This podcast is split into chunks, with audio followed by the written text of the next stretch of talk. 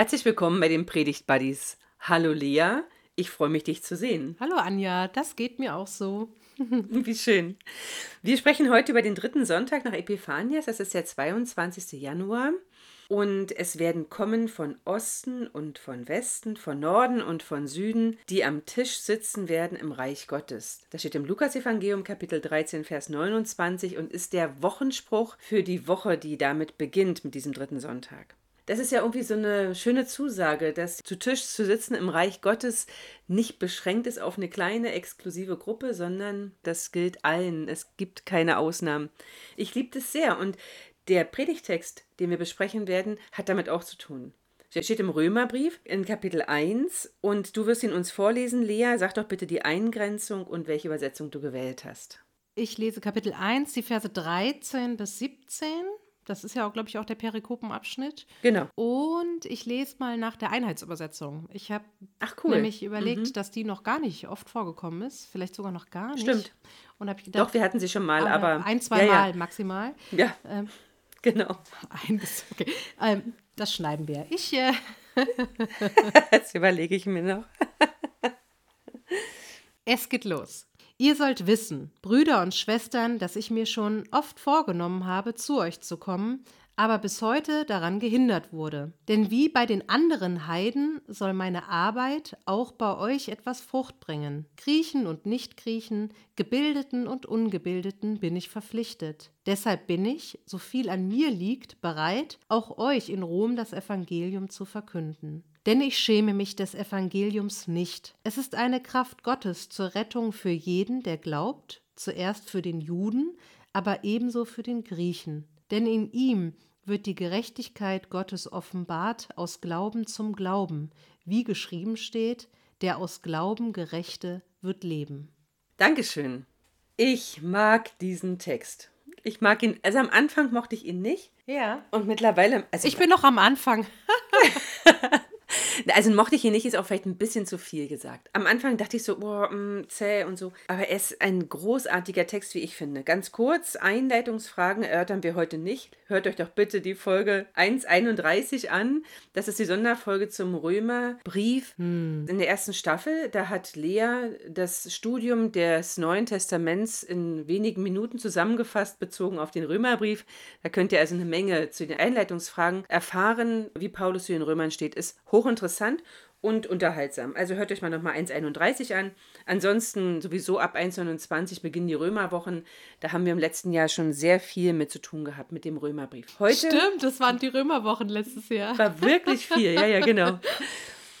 Und Du erinnerst dich an unsere die Sonderfolge, die Live-Folge, da ja, sehr. hast du wirklich in fünf Minuten zusammengefasst, was ein ganzes Theologiestudium bezogen auf den Römerbrief natürlich nur ausmachte. Ich übertreibe, aber es war wirklich beeindruckend. Wir haben es hier mit dem Proömium zu tun. Das ist eine antike Vorrede zu einer Schrift. Und diese Vorrede soll dafür sorgen, den Leser des Schreibens zu erwärmen. Ist schon mal so ein kleines bisschen programmatisch auch, aber soll vor allem eben auch dazu dienen, das Herz und die Sinne zu öffnen für das, was dann kommt. So viel als Vorrede. Jetzt kommt meine Frage, liebe Lea. Wo bist du angedockt? Auch wenn du noch ganz am Anfang stehst. ja, ich bin vor allem sehr viel nicht angedockt diesmal. Das hat okay. mhm. wahrscheinlich viel damit zu tun, dass mein Kopf sehr voll ist noch mit anderen Dingen und auch anderen mhm. Dingen, die ich gedanklich bewege. Wo ich Zugang zu hatte, das habe ich wahrgenommen in der gesamten Fachliteratur, die ich dazu gelesen hatte. Das Schöne finde ich, dass Paulus hier so klar macht, das Evangelium findet seinen Weg. Ja, das stimmt. Das Evangelium findet seinen Weg durch die Gnade und durch die Liebe Gottes. Und es ist manchmal eben gar nicht genau da, wo die großen Bühnen des Lebens sind oder wo die großen Kameras drauf gehalten werden, sondern da, wo ja, wo wirklich Gnade, Barmherzigkeit und Liebe geschieht.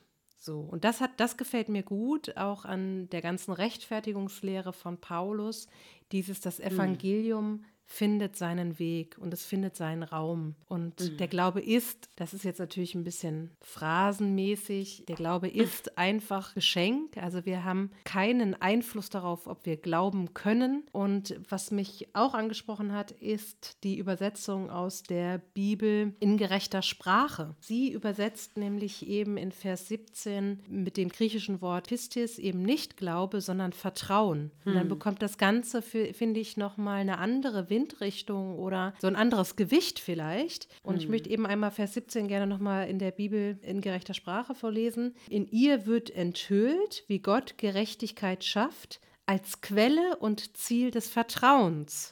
So steht es geschrieben, gerecht ist, wer Vertrauen lebt. So, und das finde ich äh, auch nochmal spannend, weil dieser Satz, das musst du jetzt einfach glauben oder du musst es nur glauben, ist ja so ein, wenn man jetzt das sehr straight formuliert, so ein Bullshit-Bingo-Satz, ne? Ja, Also dieses, das musst du nur glauben, als würde dieser Imperativ auch nur irgendwie ein Grashalm ein bisschen bewegen, ja.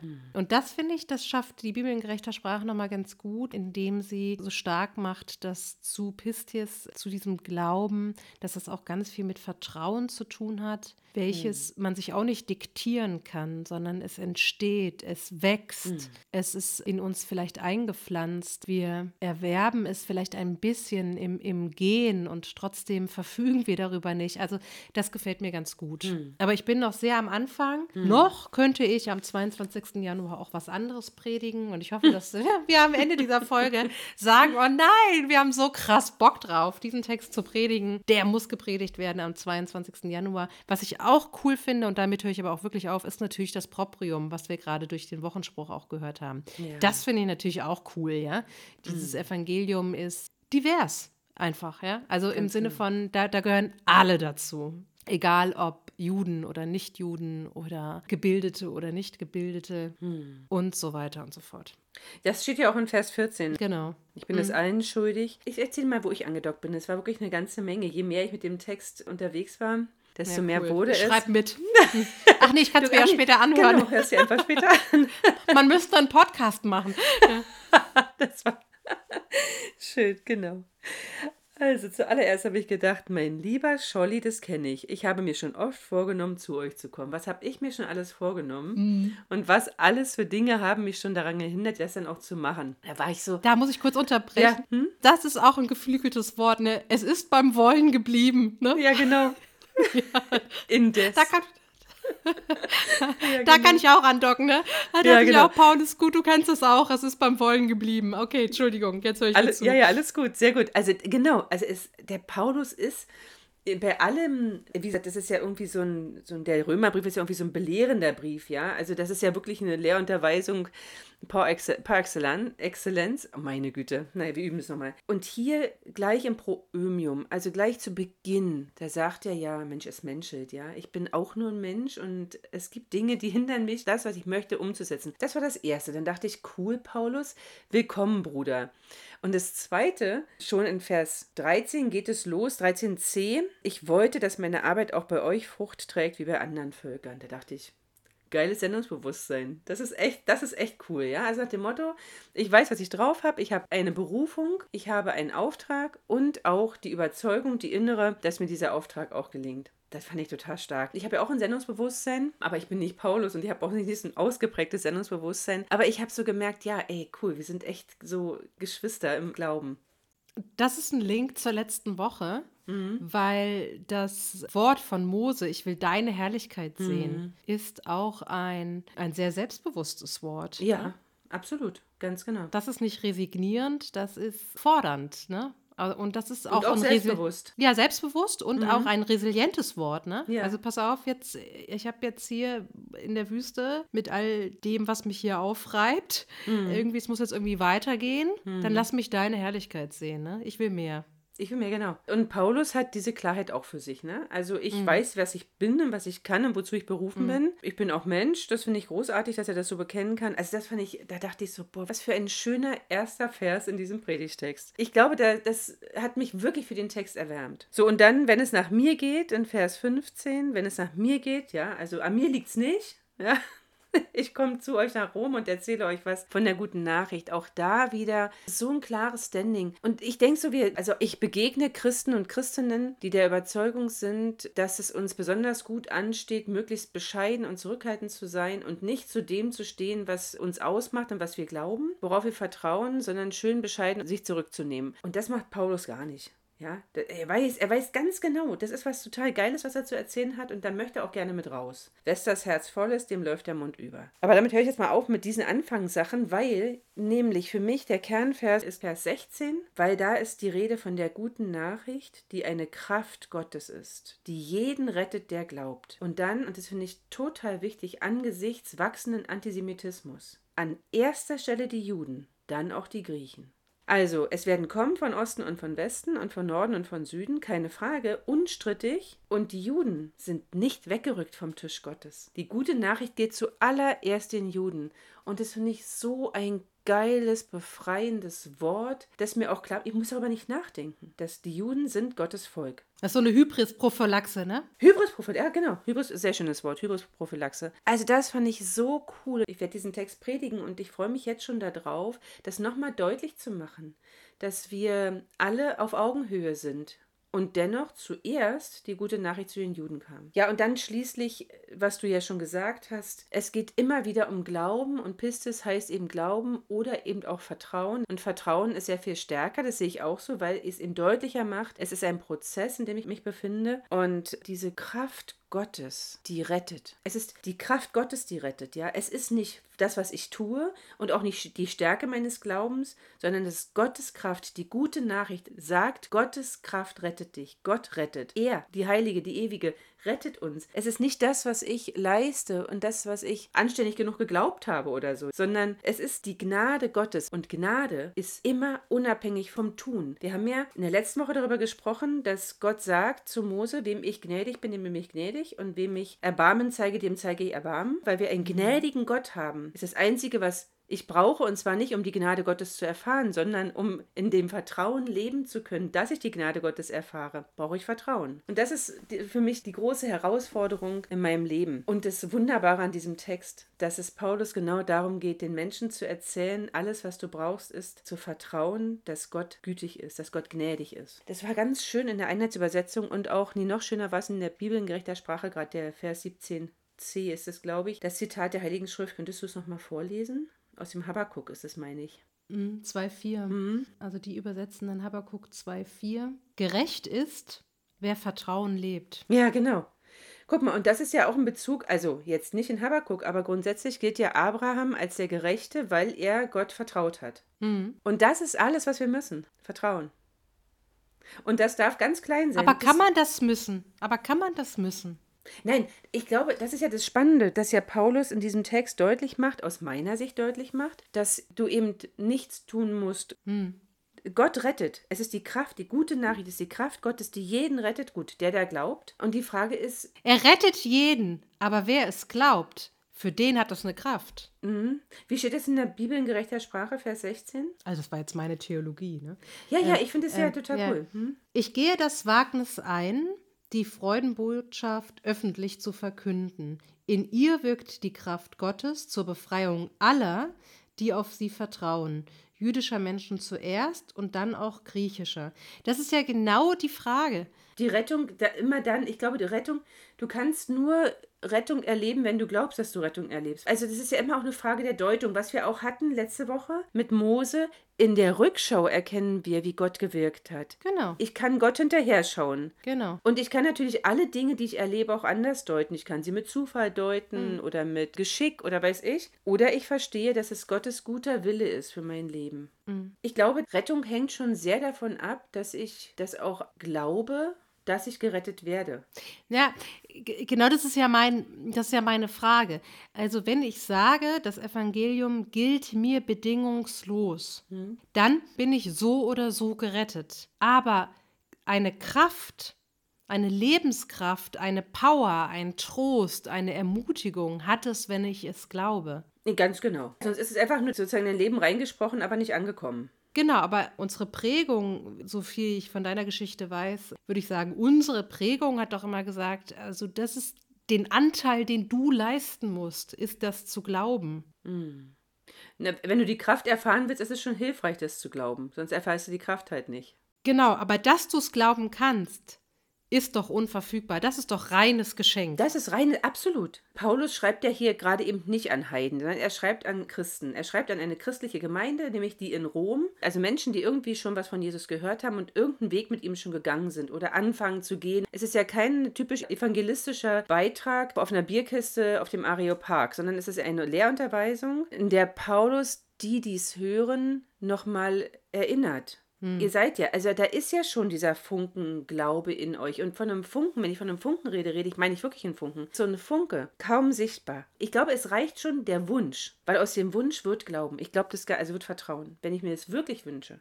Das ist ja unser Verständnis beim Abendmahl, zu sagen, ja. alleine wenn du den Wunsch oder die Sehnsucht danach hast, daran mhm. zu glauben, dann bist du herzlich eingeladen. Also du bist mhm. sowieso herzlich eingeladen, aber ein, der Wunsch reicht. Ja, ich wollte nochmal andocken, was du gesagt hast mit der Kraft des Evangeliums, dass ich das so wichtig finde, dass das Evangelium findet seinen Weg, das haben wir schon noch gesagt. Und das Gute ist, es, also auch Gnade geht immer voraus. Ne? Ja. Das macht ja Paulus dann später so im Römerbrief so deutlich, wo er gesagt hat, Gott aber erweist seine Liebe zu uns darin, dass Christus für uns gestorben ist, als wir noch Sünder waren. Ganz und das genau das ist mein Zugang schon auch zu diesem Text. Im ersten Kapitel, die Gnade und das Evangelium geht uns immer voraus. Wir hatten, glaube ich, mal in einer anderen Folge gesagt, das Gute kommt von vorne. So, mm. ja? Mm. Und da merke ich, ja, da, da schlägt mein Herz auf jeden Fall höher. Ja. Und es ist eben Kraft Gottes. Ja. Es ist nicht die Gnade eines irgendeines gearteten Herrschers, der es sich auch anders überlegen kann, mhm. sondern es ist wirklich die Gnade, die gute Nachricht des gnädigen Gottes, der wahr ist und sein wird. Mhm. Ja. Und dann kann man auch sagen, ich brauche mich nicht zu verstecken. Mit dieser guten Nachricht brauche ich mich nicht zu verstecken. Und das sagt ja Paulus. Ich glaube, dass er das deshalb so sagt, ich schäme mich nicht, für die gute Nachricht, weil er eben sagt, äh, es gibt keinen Grund, diese Überzeugung, die in mir lebt, hinterm Berg zu mm. halten. Ich muss euch das erzählen. Das ist mir ist wichtig. Mm. Und ich glaube, dass allein diese Energie, die von dieser Überzeugung ausgeht, kann schon eine Menge auslösen. Mm. Was ist das Evangelium, Lea? Bist du ein bisschen näher gekommen dem Text? Also ich glaube, ich entnehme diesem Text Evangelium, was ich auch anderen biblischen Texten entnehme. Und das ist, äh, das Evangelium ist universal. Es Evangelium findet seinen Weg und es geht uns voraus mhm. oder das Gute kommt von vorne durch Gottes Gnade. Mhm. Da muss man jetzt ehrlich sagen, bin ich nicht einzig abhängig von diesem Text, aber dieser Text unterstützt das. Und das tut er ja, da würde ich dir recht geben. Und auch zu sagen, also gerecht ist, wer aus Vertrauen lebt, oder so ähnlich gerecht ist, wer, ja, wer aus Vertrauen lebt. Das heißt ja auch so viel wie, derjenige weiß sich gerecht durch Gott. Ich habe so an diese, ähm, ich weiß gar nicht, in welchen Landesteilen sagt man denn dieses, ist schon recht, ist schon recht. Das hört klingt nach Süden. ja, Süden, das ist auf jeden Fall Süden, sonst wären wir da trittsicherer. Ganz genau. Genau, und dieses ist schon recht, es ist so ein bisschen, Gottes ist schon recht, ne? Also, ja. Passt schon. Äh, durch mich bist du gerecht. Ist schon recht. Ja, denn, so. also Vers 17, durch die gute Nachricht wird Gottes Gerechtigkeit offenbar. Hm. Wenn die gute Nachricht die Gerechtigkeit Gottes offenbart und die Gerechtigkeit Gottes ist ja nicht unsere Gerechtigkeit. Ich glaube, dass es wirklich die Gerechtigkeit Gottes rettet. Hm. Und das sagt die gute Nachricht. Weil sie ohne Gnade und Barmherzigkeit und Liebe nicht zu denken ist. Ganz genau. Ganz genau. Ja. Hast du noch ein Schlusswort? Etwas, was wir noch nicht besprochen haben. Hm. Jetzt habe ich gerade nee, ich nicht. Hab, hm. Ich habe Nee, gerade habe ich kein cooles Schlusswort. Hm. Muss ja auch nicht sein. Dann versuche ich mal zu sagen, Bitte. Was, mein, was mein Fazit aus diesem Text ist. Das ist ein Text, der mit einer unglaublichen Freiheit und äh, Begeisterung davon spricht, dass Gottes Gerechtigkeit erfahrbar ist oder verstehbar ist durch die gute Nachricht. Und die gute Nachricht ist die Kraft Gottes, die jeden rettet. Also Gottes Gerechtigkeit rettet. Das finde ich so eine unfassbar gute Nachricht. Die Frage ist, wie kann man denn heute, das ist vielleicht doch nochmal, vielleicht muss ich doch nochmal eine kleine Kurve drehen, wie kann man denn heute mhm. den Menschen klar machen, dass es durchaus ein erstrebenswertes Ziel ist oder etwas ist, was toll ist, diese gute Nachricht zu erfahren? Was wäre denn, also zu der Zeit, als Paulus den Römern schreibt, da gibt es ja jede Menge politischer und sozialer Irrungen und Wirrungen, das haben wir heute mhm. auch wieder. Aber heute kann ein Mensch zumindest annehmen, er hätte schon so viel geleistet oder er müsse sich nur genug anstrengen, dann würde er sich selber aus dem Schlamassel rausziehen. Wie kann man heute einem Menschen klar machen, mithilfe dieses Textes, dass die gute Nachricht relevant ist für sein Leben? dass die gute Nachricht was mit, also dass die Nachricht von der Liebe Gottes, von der Gnade Gottes, von der unbedingten Annahme Gottes relevant ist für sein Leben. Mhm. Also was ist die gute Nachricht heute? Mhm. Tja, dass bei Gott auch alles, es ist beim Wollen geblieben, aufgehoben ist. Ja. Weil Gott gnädig und barmherzig ist. Und dann kann ich auch freimütig bekennen, es ist beim Wollen geblieben. Ja, ich, das ist ja schön. Ja, aber ich, also wir haben ja jetzt beide auch die ein oder andere Trauerfeier gemacht und da ist es doch. Also auch das bei Gott, dieses, es ist beim Wollen geblieben und alle Wünsche und Sehnsüchte und alle Brüche auch gut aufgehoben sind. Und trotzdem können wir mhm. gerade bei den Trauerfeiern, wo wir auf eine lange Biografie zurückblicken, auch oft sagen, also da konnte dieser Mensch, singt dem Herrn ein neues Lied, denn er tut Wunder einstimmen. Mhm. So, und also ich finde jetzt gerade, wo wir die Generation beerdigen, die, die ihre Jugend verloren hatte aufgrund des Zweiten Weltkrieges, mhm. was sind das für resiliente Menschen und was haben die dann aus ihrem Leben noch gemacht? Mhm. Ne?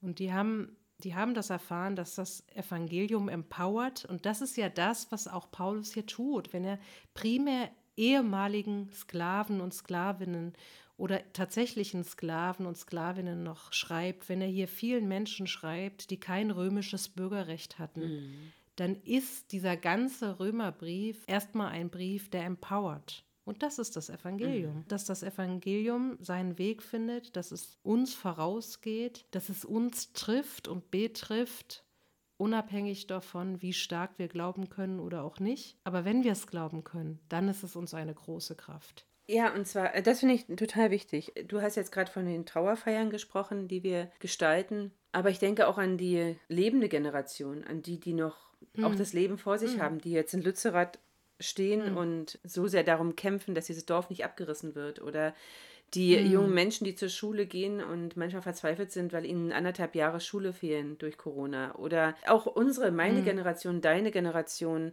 Ich kenne mich ja in diesem permanenten Gefühl, nicht ausreichend geleistet zu haben. Und da spricht Gott seine gute mhm. Nachricht entgegen, ja. Ich muss bei Gott gar nichts leisten. Mhm. Überhaupt nicht. Ich darf, mhm. ich darf leisten. Also es ist nicht so, dass Gott sagt, ey, wenn du hier was tust, ne, aber dann. Sondern eigentlich eher wirklich, ich darf bei Gott einfach sein. Ich darf sein und ich darf mit mhm. dem bisschen Glauben, mit dem bisschen Vertrauen und vielleicht viel stärkeren Zweifeln einfach sein. Und ob der Glaube, mhm. das Vertrauen wächst oder nicht, ist am Ende unverfügbar. Naja, oder nicht, ist nicht unverfügbar. Ich glaube, ich kann aktiv dagegen steuern. Habe ich auch schon ein paar Mal in diesem Podcast gesagt, dass ich schon glaube, dass wir Glauben verhindern können durch unser Tun, aber nicht machen können und dass das Gottes Wirken ist, dass Glaube entsteht. Das finde ich angesichts der wirklich krassen Leistungsgesellschaft eine wirklich gute Nachricht. Und dann kann dieses, wie du es am Anfang gesagt hast, ist beim Wollen geblieben, kann dann auch gnädig angeschaut werden. Auch wenn ich noch lebe, auch wenn ich Dinge nicht geschafft habe, die ich mir vorgenommen habe. Und ich denke, das ist auch der Trost für mich, wenn ich auf diese gesamte mhm. Welt blicke. Ich will jetzt nicht nochmal Lammzeit Gottes sagen, aber ich, äh, wenn ich. Aber ich sage es einfach. Le ja, letzte, letzte Woche haben wir nochmal gesagt, die Welt ist in Gott aufgehoben. Mm, ganz so. genau. Und dann, und dann ist auch, da müssen wir wirklich mal zum Ende kommen. Ja, ja. Das ist schon wieder eine Schleife, aber die Schleife war, glaube ich, wichtig. Dann ist, auch wenn es beim Wollen bleibt, ist dein Auftrag, deine Berufung, deine Bestimmung, deine Begabung nicht aufgehoben. Mhm. Auch wenn du unfertig und unvollkommen bist, auch wenn deine Sachen, die Dinge, die du dir vorgenommen hast, nicht passieren, bist du trotzdem berufen, begabt, geliebt, gewollt, hast einen Auftrag, hast das ausgeprägte Sendungsbewusstsein vielleicht wie Paulus oder vielleicht nicht ganz so ausgeprägt oder noch ausgeprägter, ist eigentlich egal. Denn du bist von Gott gewollt, so wie du bist. Vertrau ihm. Pass auf, ich kann, ich habe auch noch so eine Münze für das Phrasenschwein. Es ist ja auch. Hast ähm, du mich gerade. Nein, nein, ja, nein, okay. nicht, nee, nee, nee weil, äh, weil, wir jetzt, weil wir jetzt versuchen, irgendwie unsere komplette Theologie darzulegen. Ja. Aber mir kommt gerade in den Sinn, dass, wir tun nichts anderes als das, was Paulus im Römerbrief gemacht hat. Aber Ganz okay, genau. Dieses, wenn wir auf die Welt gucken und sagen, es ist beim Wollen geblieben, Ich meine, Paulus, mhm. glaube ich, wollte gar nicht, dass wir das so ausschlachten, hätte ich beinahe gesagt. Also, es ist beim Wollen geblieben. Und wenn ich überlege, was haben wir uns das gewünscht, dass wieder Frieden kommt in der Ukraine? Ja. Was wünschen ja. wir uns das, dass im Iran der Wind sich dreht? Ja. Ich hab, wir hatten jetzt am letzten Sonntag ein Fürbittegebet, wo wir viele Stille hatten und so. Und da sind mir wirklich die Tränen gekommen, weil ich da diese jungen Männer vor Gericht vor Augen hatte, mhm. die dann mit ihrem ganzen Potenzial, dieses ganze Leben wurde abgekürzt und abgebrochen, weil man jetzt irgendwie denkt, man müsste diese Menschen umbringen. Wie absurd ist ja. das? Und wie oft ist es beim Wollen geblieben mit unseren Wünschen und Sehnsüchten und, und trotzdem, und jetzt kommt das, was ich meine mit der Münze fürs Phrasenschwein. Auch wenn es beim Wollen geblieben ist mit meinen Sehnsüchten für diese Welt, vertraue ich tief auf dieses paulinische es bleiben aber Glaube, Liebe, Hoffnung. Und die Liebe ist das Größte. Ja. Und umso mehr ich Gnade brauche, weil es bei meinem Wollen geblieben ist, umso mehr brauche ich die bedingungslose Liebe Gottes und will mich dieser anvertrauen. Mhm. So, jetzt du. Amen. Wir wünschen euch allen, die ihr uns zugehört habt, dass dieses Wort vom Wollen und von der Gnade Gottes ganz groß ist in eurem Leben. Dass ihr euch nicht davon verunsichern lasst, was andere Menschen vielleicht für Erwartungen an euch herantragen. Dass ihr es wagt, diesen Funken, diesen Funken in eurem Leben zuzulassen. Und ich wünsche uns für die Vorbereitung des Gottesdienstes allen Segen und alles Liebe. Bis zum nächsten Mal. Alles Liebe. Ich bin sehr gespannt auf diese Folge. Tschüss. Ja, tschüss.